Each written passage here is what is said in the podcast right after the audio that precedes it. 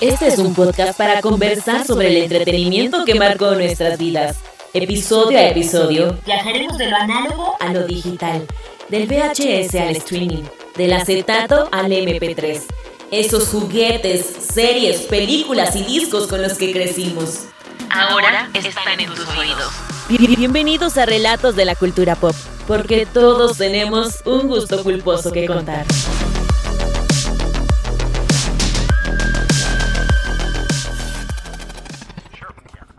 Okay, what are your all time top five favorite records?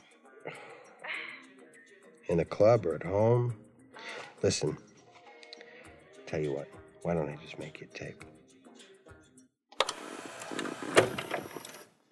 Now, the making of a good compilation tape is a very subtle art, many do's and don'ts.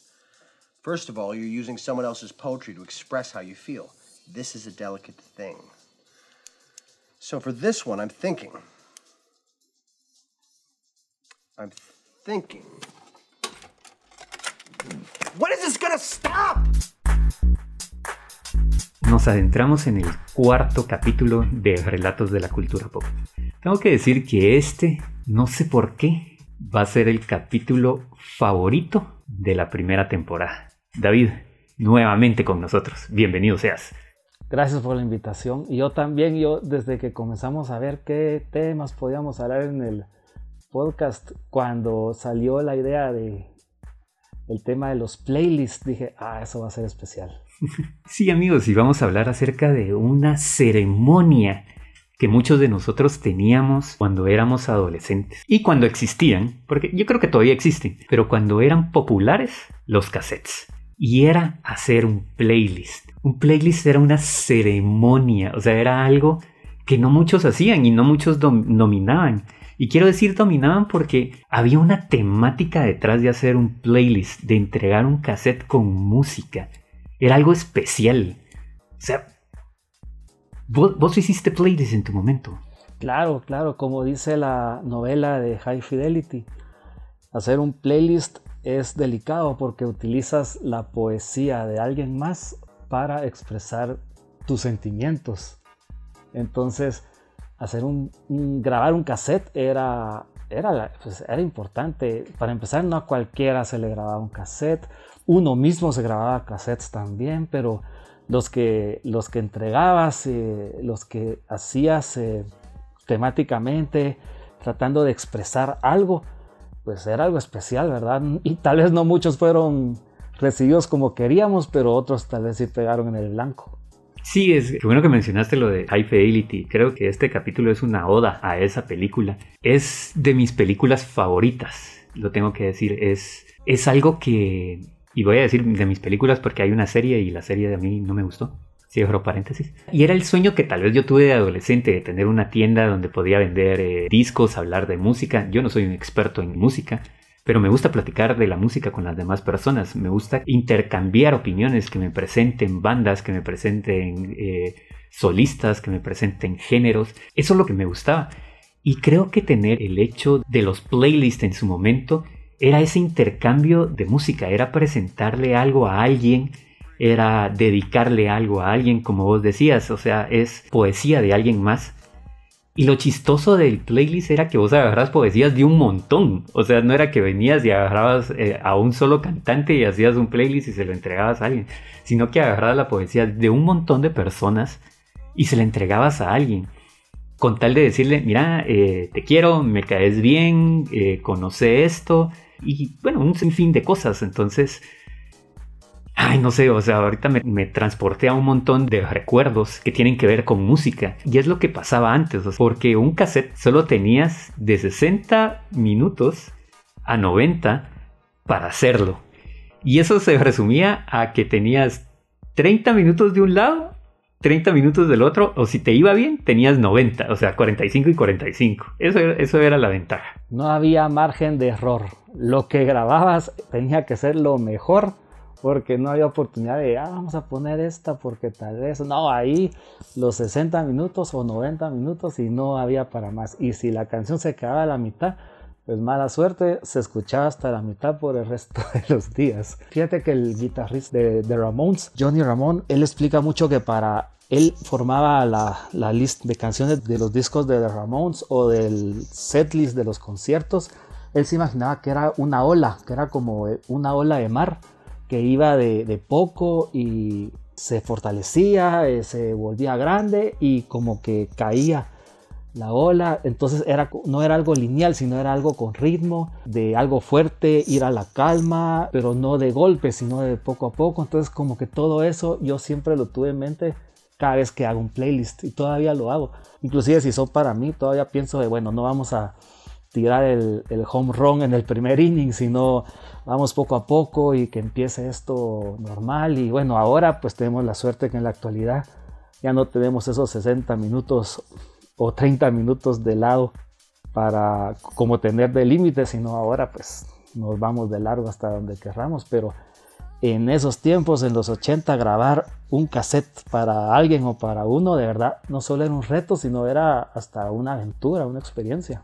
Sí, lo dijiste muy bien. Yo tenía mis temáticas para hacer playlist, lo digo. Yo siempre lo comparo, pero más que una ola, con una montaña rusa. O sea, es de vivir emociones. Tenés una bajada pronunciada, tenés una curva, de repente tenés un loop que te hace gris, que te hace marearte, un montón de cosas.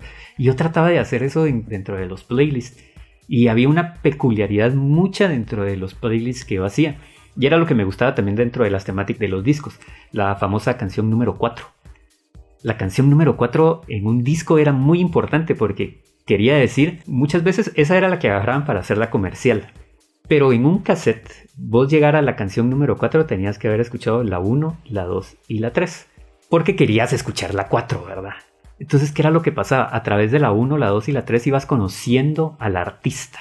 Porque ya lo habías conocido a través de la comercial, pero querías conocer las otras facetas de él. Entonces eso me servía a mí mucho para hacer los famosos playlists. Para mí era algo ceremonial, porque en algún momento de nuestras vidas especialmente cuando comenzábamos a hacer los playlists y voy a pedirle perdón a mi papá y a mi mamá porque creo que eché a perder un montón de sus cassettes por, por hacer playlists, pero todo fue con una buena intención. Créanme que sus cassettes llegaron a un buen destino. Pero nosotros no teníamos toda la música que queríamos compartir y mucha de esa música venía a través de la radio y mucha de esa música era llamar y decirle al conductor, la porfa, mira, no pongas el sello de la radio o no hables o antes de poner la canción eh, decir que va dedicada a mí, que no sé qué, para saber que apachar el record dentro de la casetera era el momento justo, ¿verdad? Entonces, había un sinfín de cosas que pasaban a través de la mecánica de hacer un playlist, pero antes de entrar en esos detalles, me gustaría saber ¿Cómo obtuviste tu primer playlist? O sea, yo sí tengo mi historia, pero me gustaría saber cómo llegó a tus manos el primer playlist que recibiste. Es algo muy especial. Fíjate que eh, encontré un cassette una vez, era un cassette azul y tenía grabado, eh, no, tenía a mano, escrito a mano con la letra de mi mamá, decía New York. Y con el tiempo me fui enterando que ese cassette eh, fue un cassette que mi mamá grabó durante un tiempo que ella vivió en Estados Unidos. Ella vivió en Nueva York, creo que un año y medio, dos años. Ella vivió con su mamá en Nueva York. Eh, creo que fue un año antes de casarse con mi papá y que yo naciera y todo. Son como los años perdidos de mi mamá, les digo yo, porque eh, sabemos muy poco de qué, qué vivió allá. La verdad es que ella nunca me contó que hacía allá. Igual mi abuela nunca hablaba muy poco de, esa época, esa temporada. Pero estaba ese cassette, era un cassette azul de una marca extraña, no eran las marcas que conocíamos. Y supuestamente tenía la música que se escuchaba en Nueva York en esa época. En esa época todavía no estaba tan globalizado todo, entonces lo que se escuchaba en el estado de Nueva York no era lo mismo que se escuchaba en Los Ángeles, ni era lo mismo que se escuchaba en Texas. Era, cada estado tenía como su, su ambiente propio. Entonces ese cassette tenía canciones de Bruce Springsteen, de Billy Joel, de Elton John. Pero hay una canción muy especial que es de The Beatles, que es especial porque estaba hasta dos veces estaba en el cassette. Es la de Don't Let Me Down. Y es una canción que yo siempre que miraba a mi mamá cuando escuchaba esa canción, ella se transportaba totalmente. Ya ella, no sé, nadie sabe a dónde viajaba ellas. No sé si regresaba a Nueva York a, esos años o, no sé. No, no, sabemos a dónde viajaba mentalmente, pero ella se iba. Parecía hasta que sonaba y se desaparecía mi mamá al escuchar esa canción. Toda la vida lo fue. Entonces ahora que yo escucho esa canción es imposible que no me recuerde mi mamá. Tengo la, la linda, el lindo recuerdo que cuando vino la banda tributo de, de los Beatles fuimos a ver y escuchamos esa canción juntos y nos abrazamos y oramos y ni siquiera sabemos por qué, no hay una razón, pero todo regresa a ese cassette con esas canciones y esa canción en especial de Don't Let Me Down como te digo, hasta dos veces está grabada y de verdad es la canción que mi mamá se teletransportaba, no sabemos a dónde viajaba la mente. Esa fue mi, primera experiencia con un cassette, fíjate, con un playlist. Entonces, eh, ahí supe el poder que tenía, el poder que podía tener un playlist. ¿Y vos cuál fue tu primera experiencia? Fíjate que creo que el ancla en común son los papás aquí. Los primeros playlists todos tuvimos tienen que ver con los papás. Fíjate que a mi mamá le encantaba grabarle música a sus amigos pero le encantaba, le encantaba. O sea, en mi casa habían un montón de discos de todo, porque a mi mamá le encantaba mucho la música y le gustaba compartirla mucho con sus amigos. Entonces yo acompañaba a mi papá, era Discocentro, creo que, se llamaba, que era donde mi papá era, donde conseguía la mayor cantidad de discos que, que habían en mi casa. Y cuando llegaba a estos lugares siempre había música de fondo. Entonces venía yo y como ya nos conocían en el discocentro que íbamos siempre, entonces yo le preguntaba al encargado de la tienda, ah, mira, ¿y ellos quiénes son? ¿Y ellos qué, qué tocan? Y tal y tal cosa. Y así fue como, digamos, conocí a, Guns N' Roses. Y él me comenzó a explicar y toda la cosa. Y yo decía, ah, mira, qué buen rollo, ¿verdad? 1980 y pico. Y de repente, un día de la nada, mi papá me dice, mira, te mandó, no me recuerdo el nombre de él, ¿verdad? mira, te mandó a regalar esto. Era un cassette con canciones de Guns N' Roses. Y de repente yo así como, o sea, tenía el disco de Guns N' Roses sin haberlo comprado y me dice, es que me dice, vos siempre le preguntas, entonces te mandó a regalar esto. Entonces tenía canciones de Guns N' Roses, de, creo que también habían de Metallica, de Def Leppard, había un montón de cosas que, yo solo escuchaba dentro de la radio. O sea, los nombres los escuchaba dentro de la radio, pero las canciones que tenían en ese cassette no sonaban en la radio. Entonces, a la siguiente vez que fuimos a este lugar, eh, él me dijo, espero que te haya gustado la música, porque es música que nunca vas a escuchar dentro de la radio, sino que la vas a escuchar porque alguien más te la va a compartir. Y yo, wow, dije yo, este, esto es fabuloso. Entonces fue el primer playlist que alguien me dio. Y te lo tengo que decir, o sea, no me convertí en fanático de estas bandas. Al final de cuentas las conocí gracias a ese playlist, que era lo que nosotros estábamos diciendo. Pero escuchar esas canciones, que es lo que me imagino que te sucede a vos, es volver a escuchar esas canciones me recuerda a ese cassette que alguien me regaló. Y gracias a ese cassette fue que conocí a estas bandas. Entonces fue algo que al final de cuentas te digo, me mata de la risa, que fue un accidente porque yo de pequeño le preguntaba a alguien qué era lo que sonaba de música de fondo en esos lugares. Y así fue como me regalaron mi primer playlist. Ahora, Pato, qué bonita historia. De verdad, qué bonita. Y, qué interesante que uno se, cuando escucha esas canciones que fueron, ¿qué? Hace más de 30 años, uno todavía regresa a ese momento y regresa porque fíjate, hay canciones de, ese cassette de mi mamá que de verdad yo las escucho en la radio o algo, ni me sé los nombres de las canciones, fíjate, porque Billy Joel, nunca tenía un disco de Billy Joel. Pero yo escucho la canción que está en ese cassette y mira, rápido, regreso a mi cuarto con mi grabadora pequeña, metiendo el cassette azul que decía Nueva York y regreso a ese momento. Y, y se me vienen muchas cosas de mi mamá y cosas y lo, lo, interesante de, de, este cassette es que mi mamá nunca me habló nada de ese cassette. Yo solito fui armando rompecabezas, lo poco que pude. Pero sí, eh, sí me trae muchos recuerdos y me lleva a, a momentos exactos, muy, muy precisos de, de, mi niñez y adolescencia. Yo sí voy a la casa de mi mamá y me imagino que tiene que haber ahí alguna caja de cosas mías de, de adolescente porque todas las casas de los padres hay una caja donde, donde hay algunos recuerdos de nosotros, tiene que existir algún cassette dentro de todos esos. Y a mí me gustaría tener eh, un cassette que utilizaba yo para grabar canciones, te lo voy a decir, de la Metro Estéreo en la madrugada. Que era donde yo encontraba la mayor parte de, canciones que yo quería incluir dentro de un cassette. Y que seguramente era cuando no hablaban los locutores. Exactamente, sí, que ellos solo ponían como que la mayor parte de, canciones y muchas veces no ponían el sello de agua de, de, la marca, no habían anuncios, entonces podías grabar un montón de canciones a esa hora. Y te lo digo que no me recuerdo dónde la escuché, pero yo escuché una canción de Lenny Kravitz una canción romántica. Ya te estoy hablando muchos años después, o sea, me imagino que esto es eh, por la década de los noventas, que es cuando yo comencé a robarle los cassettes a mis papás y comenzar a regalar eh, música por todos lados. Pero había una canción de Lenny Kravitz romántica que se llamaba Nothing's Over Until It's Over. Mm, me encantó la canción, super cursi la canción, pero romántica. Pero yo la quería tener, así. Y te lo juro que yo me dormía así cuando entraba la franja de, las canciones sin el locutor, sin todo eso. Y ponía y ponía la grabadora, me dormía, me dormía cerca de la grabadora para cuando sonaba el botón de que se había terminado la grabación, me despertaba, le daba vuelta el cassette y lo volvía a grabar, grabar y me volvía a dormir. Esas cosas son los recuerdos que me traen a hacer los playlists. Hasta que pude conseguir la canción, te lo juro, ni siquiera me recuerdo para quién era la canción ni siquiera me recuerdo si era para meterla en un playlist o simplemente para agarrar un extracto de la canción, escribírselo y darle una carta romántica a alguien. No me, no me recuerdo. Pero sí me recuerdo todas esas fórmulas que yo utilizaba para obtener canciones, como te contaba, para hacer un playlist. Bueno, y ahora que, que estás hablando de hacer un playlist, ¿te acordás del primer playlist que le hiciste a alguien más?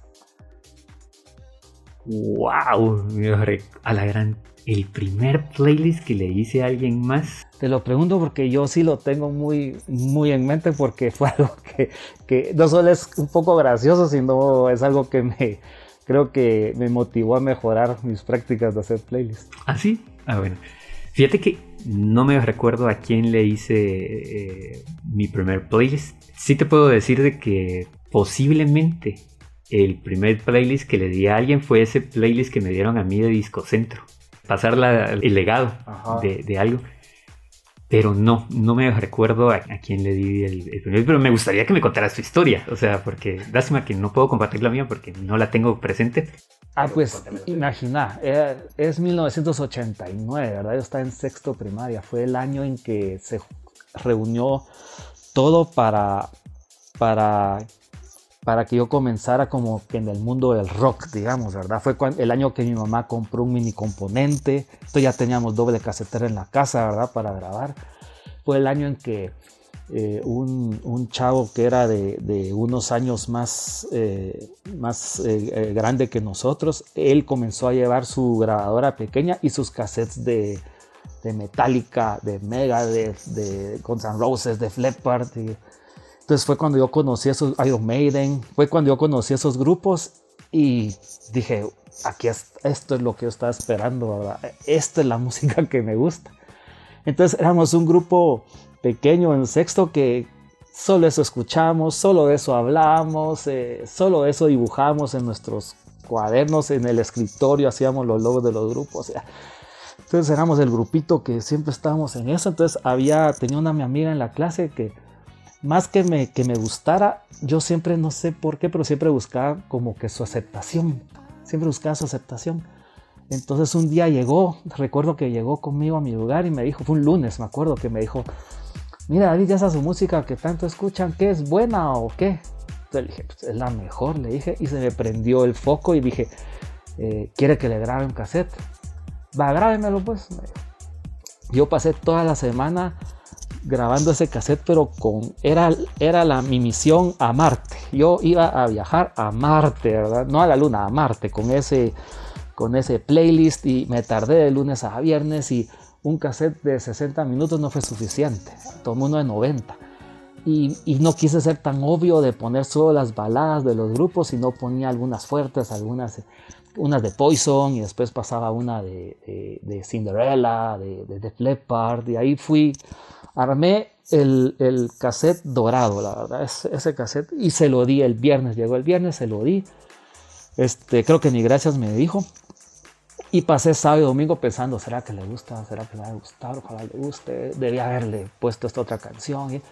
Y como en esos tiempos no era algo como de mando un WhatsApp para preguntarte, ¿te gustó no? Ya lo escuchaste, sino era de esperar hasta el lunes porque ni siquiera la podía llamar por teléfono porque a sus papás no les gustaba que la llamaran.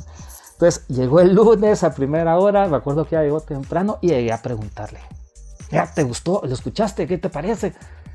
Y las, sus palabras exactas fueron, David, esa su cosa, esa su babosa es satánica. Mira qué música tan horrible. Eh, se lo di a mi hermana y ella lo quemó. Lo quemó con su grupo de, de la iglesia. No escuche eso, hombre.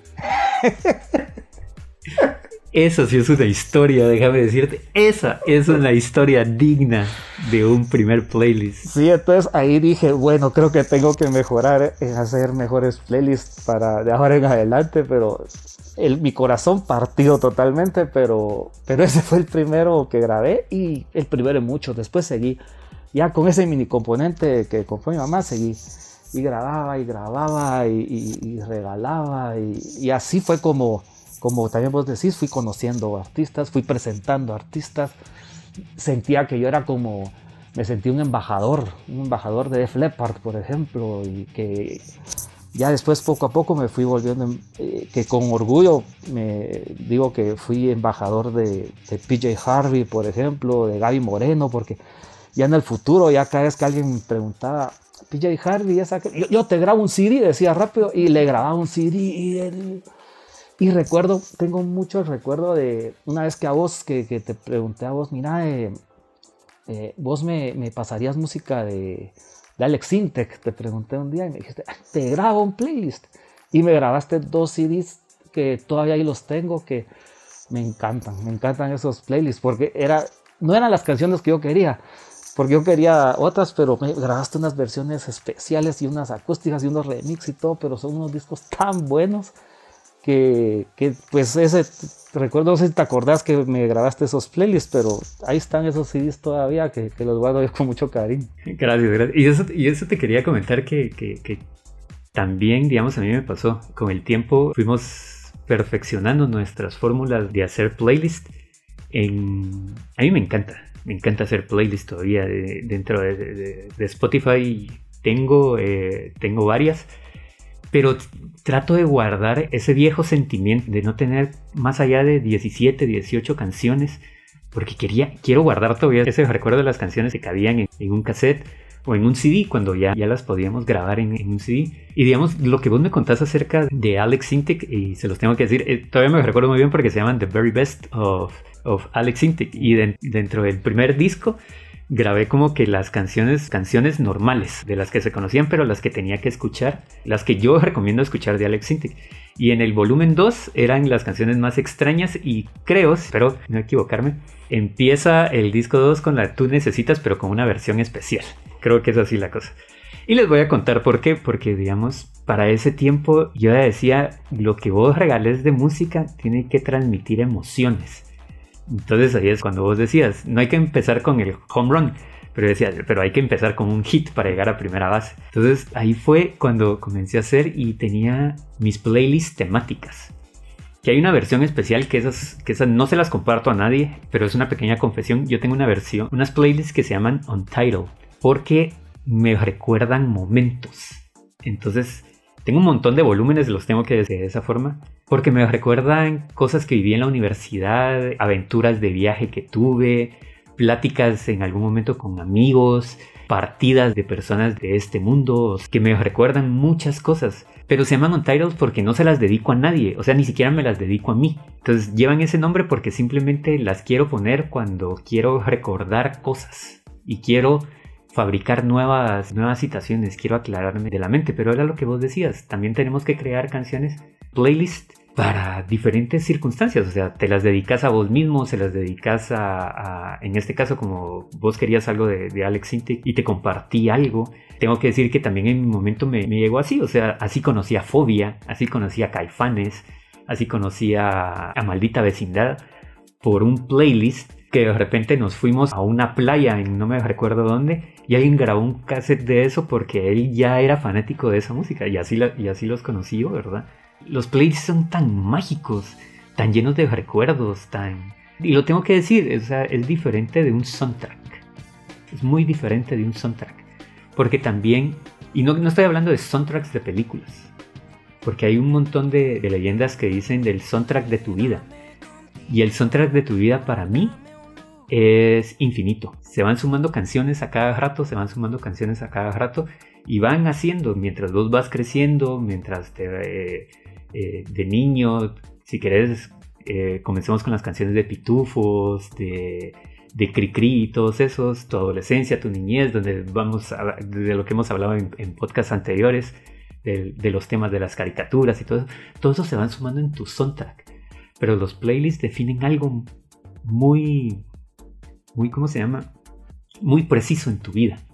Totalmente. Con lo que hablas de los playlists eh, que, que, no tienen título, son title que vos hacías o haces todavía. Yo tengo una anécdota que tal vez la voy a contar a, al, al, final del, de este episodio. Una, que creo que ni te acordás de esa anécdota, ya te acordás de esa historia, pero es de, de, de ese estilo de los playlists sin título y, o muy temáticos. Y sí, mira, yo recuerdo que yo tenía unos playlists que se llamaba, el primero se llamó Cortavenas 1. Ese playlist era terrible, tenía todas las canciones más depresivas que te puedas imaginar. tenía T para 3 de Soda Stereo, Black de Pearl Jam, qué sé yo, era, era horrible ese.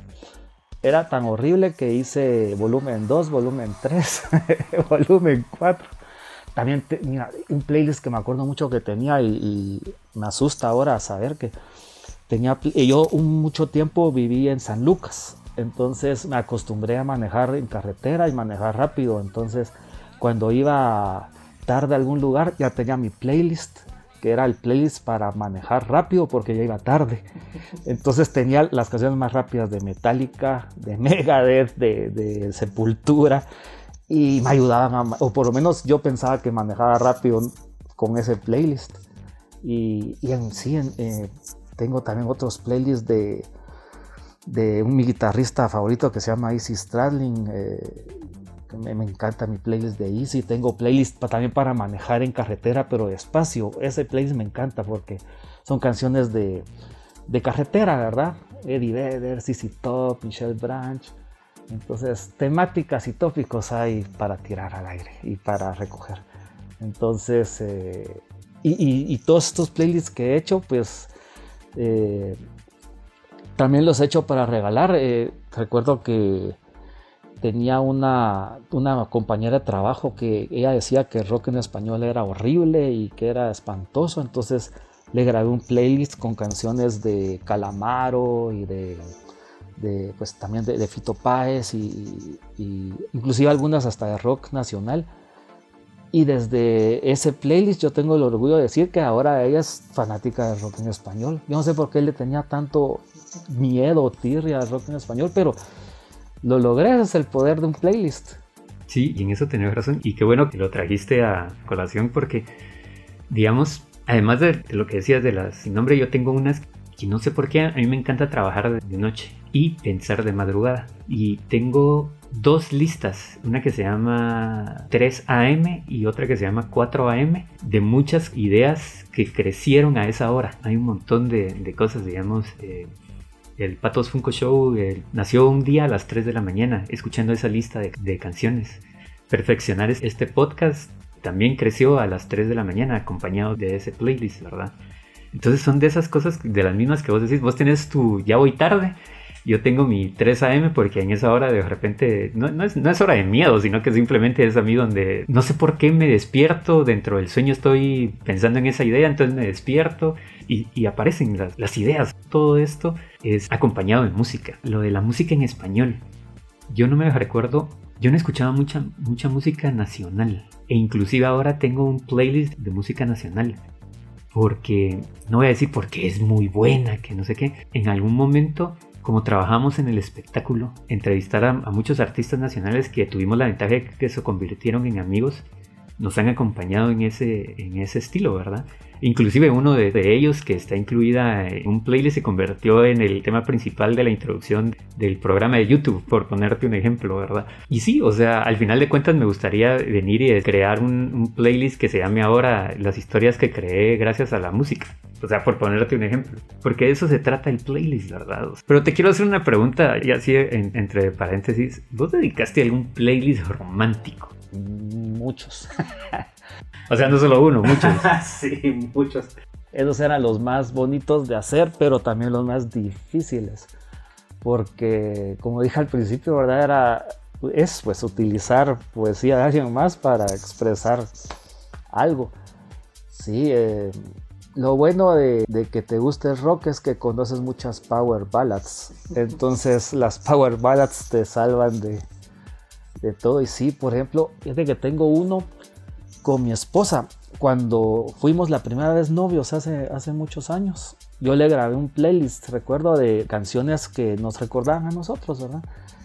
Y ahora que estamos casados, yo veo ese disco, es increíble como esas canciones que fue hace mucho tiempo yo se las quemé en un disco todavía a veces las escuchamos en la radio o en algún lugar y todo y nos recordamos. Y ni siquiera son canciones de grupos favoritos, hay unas de Cabá, hay unas de, ah, hay unas de Alex Sinter que a veces nos gusta mucho, de Hombres G, pero cada vez que las escuchamos nos recordamos de, ese tiempo de cuando estábamos comenzando a ser novios y cuando comenzamos a hacer como nuestras primeras citas, nuestras primeras experiencias, ¿verdad? Construir algo que después eh, pues nos peleamos y después ya los años nos volvimos a reencontrar y ahora estamos casados.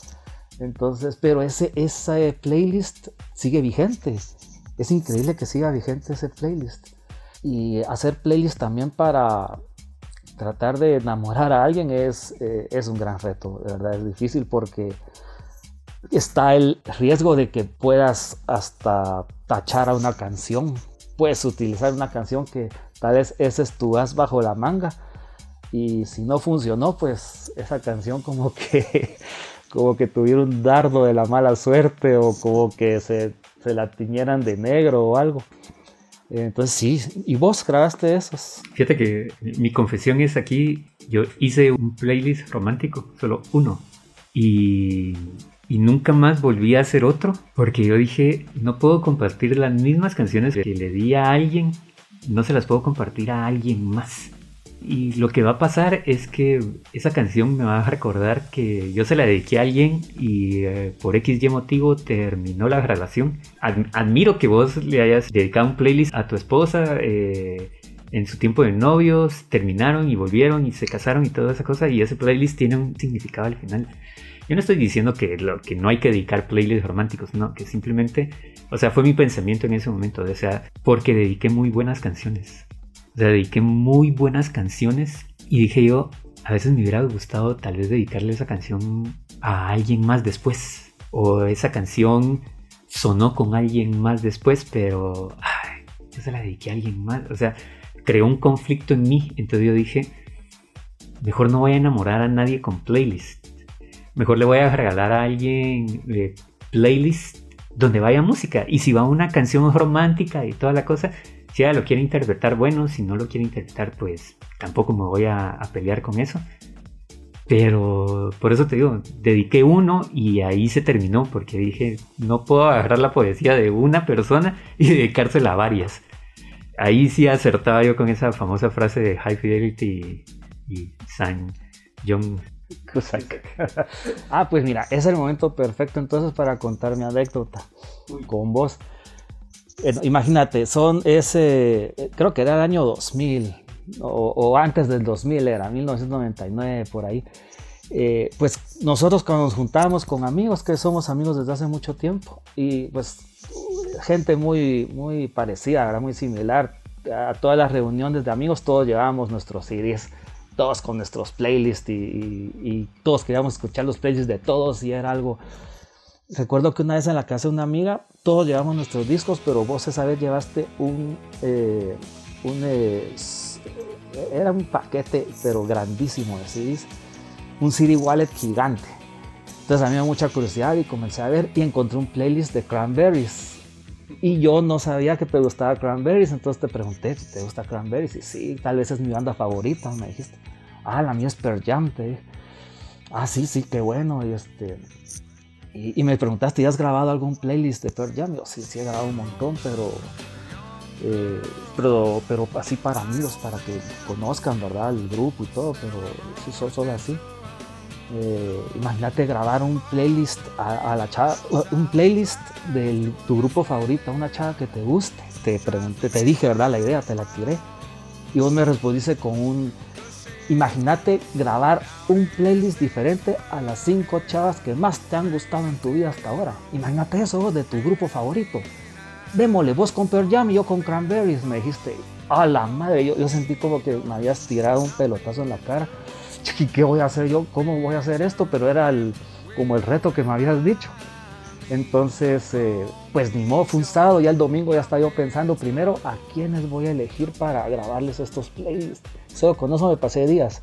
Quitaba, ponía y, sí, ella no, no, también no, e, ella sí, tal vez lo, tal vez le gusta, no, es, no le gusta. Y bueno, después comencé con las canciones y eh, para hacerlo más corto, ni siquiera un, un, playlist pude hacer, ni siquiera el primero pude terminar y dije, no, esto qué mala idea, no, no se puede. Y al final como que mi justificación fue, ni se lo merecen de todas maneras. Entonces, y como al mes que nos volvimos a ver, eh, yo con mucha pena te dije, mira Pato, fíjate que estaba haciendo los cinco playlists diferentes para las cinco chavas que más me han gustado en la vida y, no pude hacerlo. Entonces me respondiste, ni modo, y qué mala idea, me dijiste. Yo, Pato, pero si fue la tuya, vos lo ibas a hacer con cranberries, te dije. Y vos me respondiste con un eh, que nunca lo voy a olvidar. Yo. sí, Pato, vos me dijiste que, no, hombre, malísima idea, David, ni sigas con eso, no lo hagas. Y esa misma noche al rato regresaste conmigo y me dijiste, ya tengo que pensándolo bien. Eh, esa idea es muy mala porque no se lo merecen. y ahí fue el closure. pero imagínate, hubiera hecho eso, me hubiera vuelto loco. La, la cabeza, el cerebro, no sé, se me hubiera partido en cinco pedazos. Hubiera sido horrible. Pero fue idea tuya. Sí, me, imagino una, una, una, loquencia así de, un playlist. Eh, sí, tendré que aceptarlo. Y, voy a hacer una, una, pequeña anécdota aquí que, que, digamos, yo no soy tan fanático de Pearl Jam. A Pearl Jam lo conocí, eh, muchas de las canciones las conocí por, por David, o sea, eh, nunca me recuerdo si me habías dado un, un ¿cómo se llama? Un playlist de, de, Pearl Jam, pero me imagino que sí, y hay varias canciones que, que incluyo ahora dentro de mis playlists de, de, de Pearl Jam, que lo más curioso de todo es que una vez fuimos a un concierto de una banda costarricense aquí en Guatemala tributo a Pearl Jam y yo me sabía todas las canciones gracias al playlist que vos me habías dado. Sí, escuchar eso es, es lindísimo, la verdad es como que me acaricia en el corazón. Sí, esa tal vez es, es, una de las mejores anécdotas que yo tengo con, con, un playlist, porque sin pensarlo, la banda tocó todas las canciones que, que gracias a vos yo conocía. Y, era, y, no eran las canciones comerciales. Entonces yo dije, wow. Y cuando alguien me volteó a ver y me decía, no, que no te gustaba Pearl Jam. Ah, o sea, encontré la fórmula de, de, aprenderme las letras. Entonces creo que esa es, esa es la anécdota que yo tengo con, con vos de, de, un playlist. Sí, recuerdo que esa noche estás muy sorprendido porque te sabías las canciones y decías, esa también me la sé esta también. y cantabas y todo, sí recuerdo. Sí, esa ha sido la anécdota. Y, y, como les digo, yo no tengo ningún disco en mi colección de Pearl Jam. Tengo un playlist que David me presentó en, en algún momento.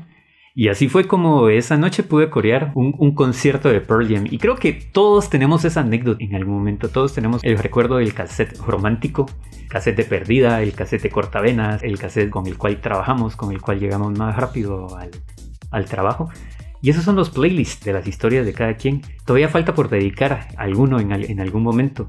Nos faltan dedicar, que los que más me gustan tal vez son aquellos que les dedicamos a nuestros hijos, porque cuando les dedicamos esos cassettes, ellos van creciendo con esa música y les van gustando algunas, porque no digo que todas las bandas que nos gustaron a nosotros de jóvenes.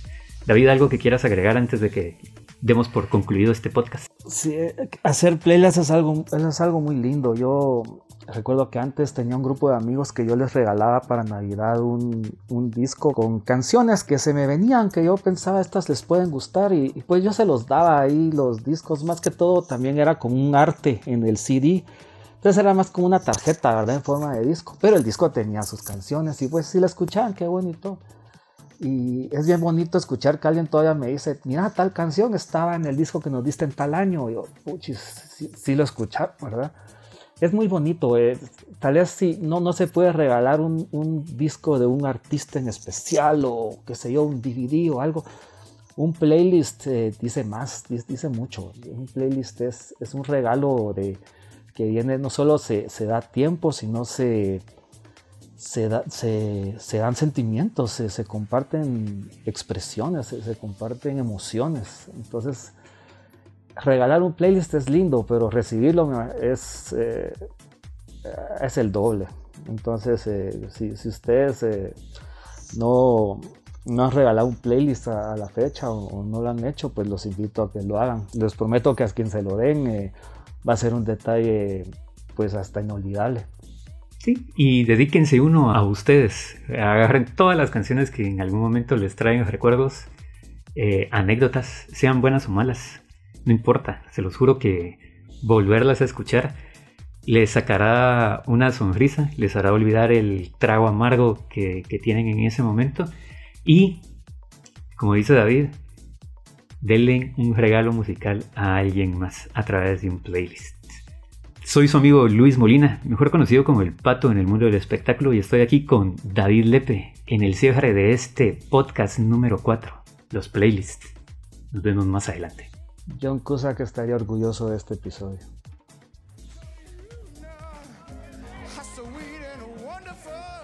The making of a great compilation tape, like breaking up is hard to do and takes ages longer than it might seem.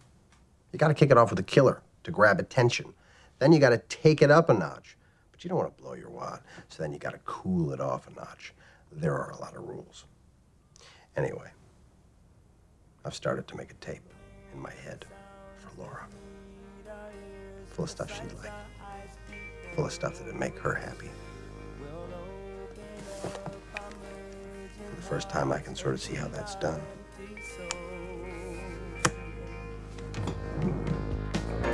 I believe when I fall in love